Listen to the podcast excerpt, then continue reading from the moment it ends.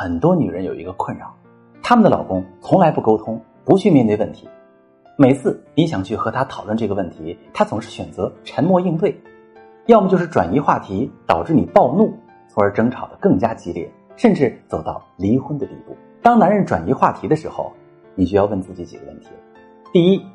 他为什么会转移话题呢？因为这个问题他回答之后可能会有很严重的后果，那也有可能是他回答了很多遍。第二，他认为即便面对了这个话题，他也没有想好解决办法，所以只好转移搁置一下。这个时候，女人千万不要再咄咄逼人，一定要给男人一个冷静思考的空间，给他规定一个期限，告诉对方我们可以一起想办法。当你不再是一个强势的女人，男人就会更加愿意敞开心扉与你沟通。如果你也总是追问老公而得不到答案，如果两个人已经因为这个矛盾走到婚姻破裂的地步，如果你不知道何去何从，把你的问题发私信告诉我，我来教你怎么处理。